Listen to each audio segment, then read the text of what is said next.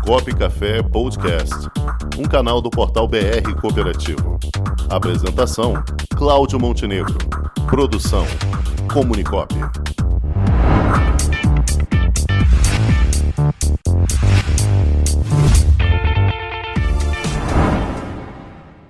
E ele já está aqui conosco, é o superintendente do Provimento Saúde da Seguros Unimed, o doutor Luiz Fernando Rolim Sampaio, para quem damos boas-vindas. Boa tarde, doutor Luiz Fernando.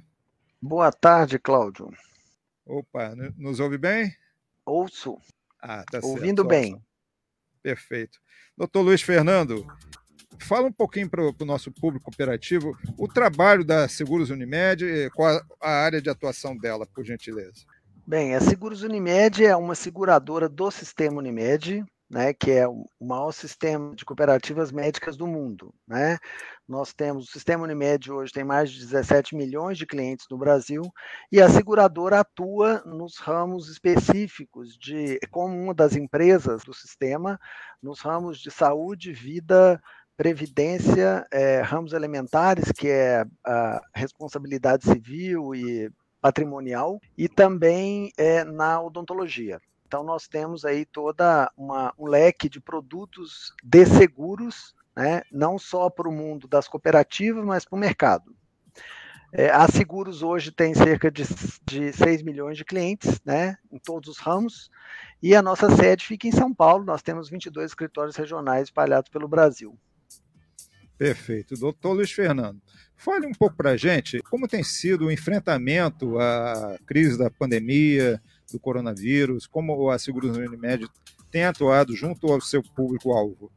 Bem, a gente vem aí desde que a pandemia começou trabalhando muito fortemente, Cláudio, na numa assistência qualificada para o nosso cliente. Né? A gente tem, é, como eu falei, vários ramos de seguros. Então, é, trabalhando especificamente no seguro de vida, a gente teve toda uma deliberação no sentido de pagar seguros de pandemias são excluídas nas apólices de seguros normalmente, né? Nós definimos que a gente pagaria as apólices de seguro é, de vida e, e a, a, invalidez temporária para os, os, nossos clientes que tivessem afastamentos por Covid.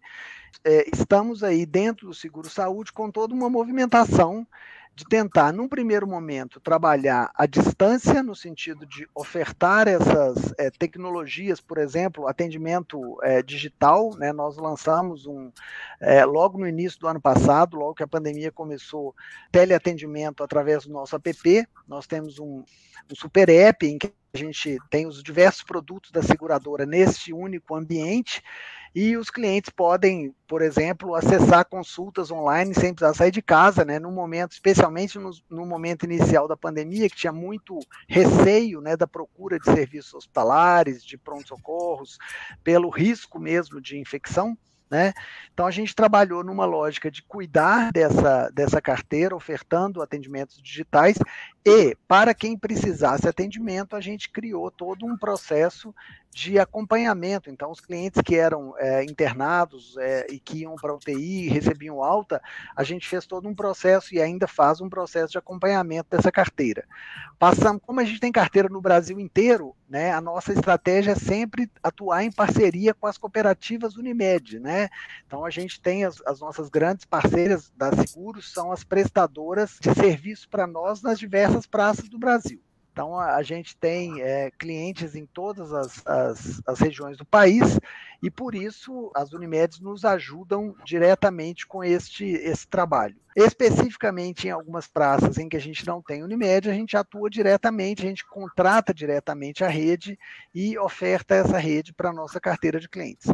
Então, a gente vem trabalhando nesse enfrentamento da pandemia muito com essa lógica de ofertar canais alternativos. Nós já fizemos aí mais de 220 mil atendimentos digitais para os nossos clientes nesse período, né, consultas virtuais, para poder dar conta de atender a essa esse, esse trabalho e já pagamos quase 200 milhões de reais de indenização de seguros por Covid. Né? Então, isso é uma. É, para nós, na realidade, considerando que a gente tem muitos profissionais de saúde, muitos médicos das cooperativas Unimed dentro da nossa carteira de clientes, para nós é, um, é uma, ação né, que vai muito, muito além de pagar o sinistro. Né? Ela, ela também é uma ação de responsabilidade com a sociedade, com a nossa carteira de clientes e com os nossos, as nossas cooperativas. Perfeito, doutor Luiz Fernando. O jornalista Cláudio Rangel também vai lhe fazer uma pergunta aqui. É, sim, a respeito da inovação tecnológica. Recentemente nós fizemos uma matéria aqui é, e soubemos que em Portugal a, vamos dizer, o teleatendimento para doenças como doenças de pele é muito comum.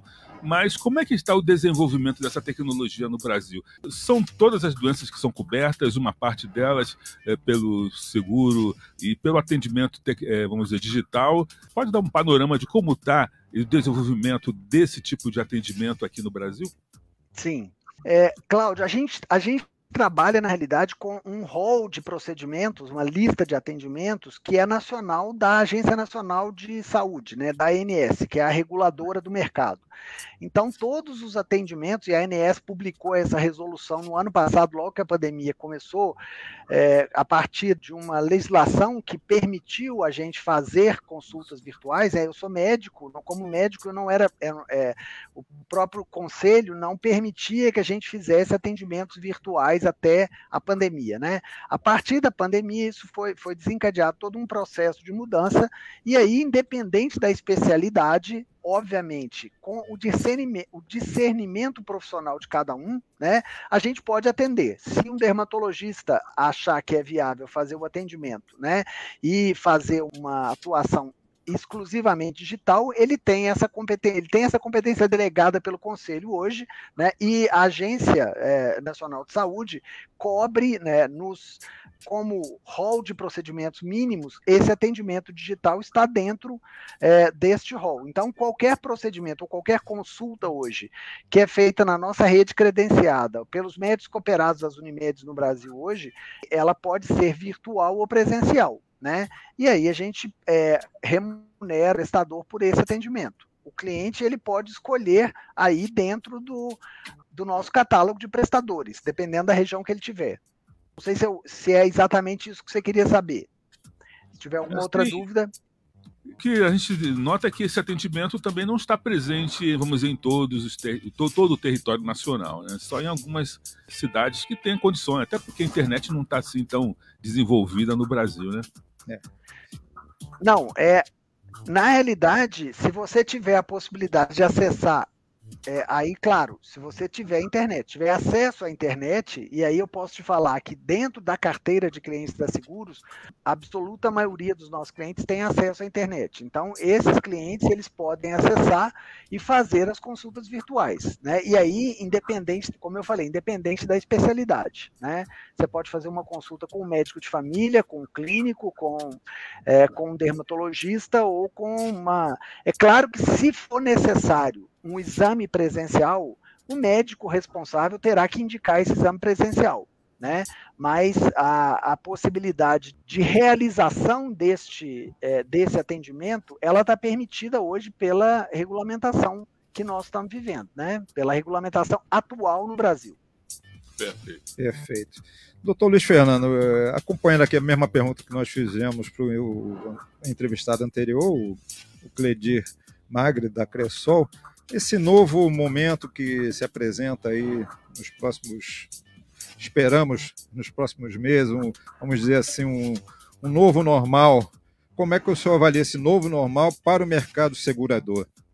Bem, a gente está passando por um momento é, no mercado segurador todo, especialmente no mercado de saúde né, e vida, é, por um momento muito difícil. A gente tem uma, uma volumetria de, de sinistros, né, que a gente chama que são os pacientes que necessitam atendimento. A gente tem aí, no saúde especificamente, um acúmulo de coisas que ficaram suspensas por causa do ano passado, da pandemia, né? Então, muitas pessoas que tinham cirurgias eletivas, que estavam que tinham programação de atendimentos, é, eles adiaram, né? E isso veio agora com uma volumetria muito grande, e além de tudo, tem a questão do crescimento dessa onda que a gente teve esse ano, que foi uma onda com uma letalidade muito grande. Né? Nossa, o nosso seguro de vida no ano passado, a gente manteve um, teve um crescimento, mas com um grau de equilíbrio. Esse ano, realmente, de, uh, o índice de sinistralidade, quer dizer, o número de pessoas que morreram e as famílias solicitaram o pagamento do prêmio desses seguros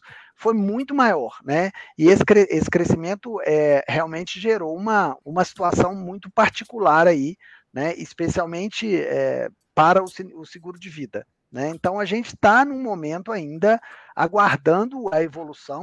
Nós estamos muito é, expectantes de que a vacinação ela já demonstrou um impacto na nossa carteira. Nós temos uma carteira de médicos grande, né, dentro do seguro, e os médicos que foram os primeiros a ser vacinados foram os primeiros que pararam de requisitar o seguro de vida. Então isso é um bom sinal, né? Mas como a gente tem uma carteira de mercado grande, as pessoas precisam, assim, à medida que vai sendo, as pessoas vão sendo vacinadas, a gente vai diminuindo a exposição hoje é, desse risco de complicações e morte na Covid.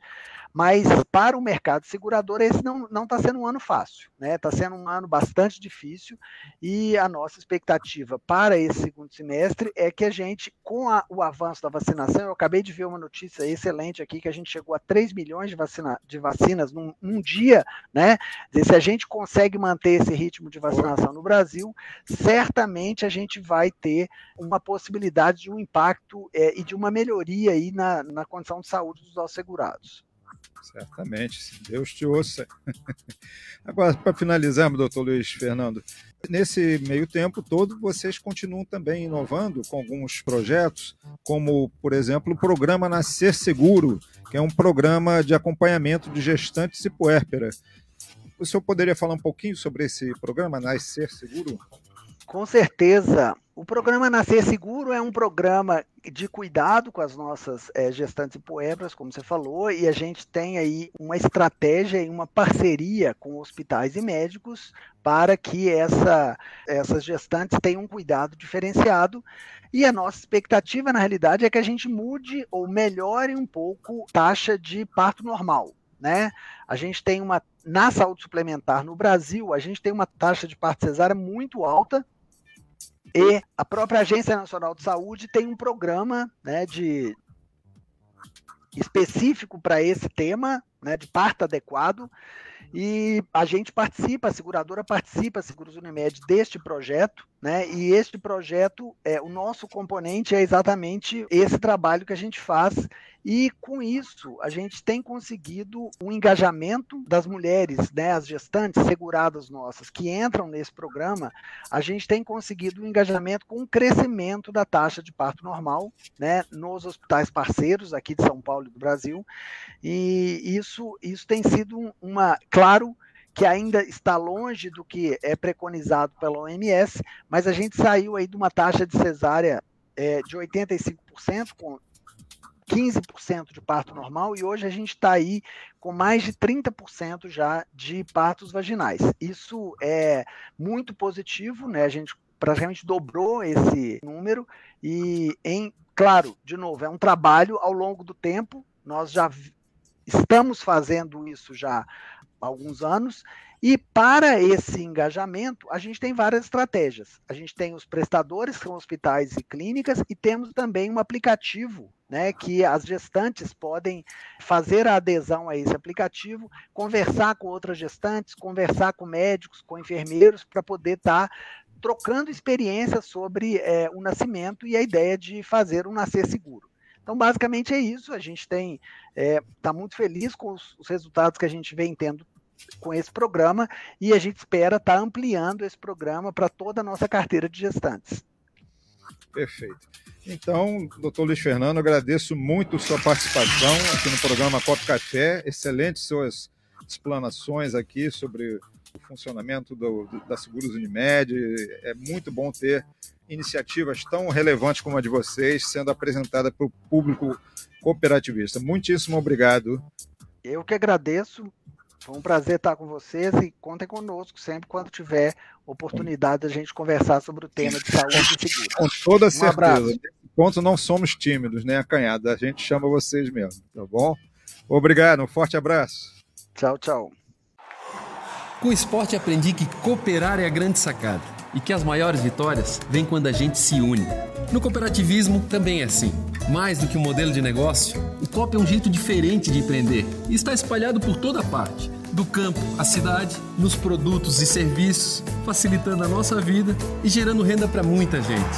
O Guga Kirten e quase 15 milhões de brasileiros já são COP. Vencer você também. Tudo ao seu redor já é. Somos.cop.br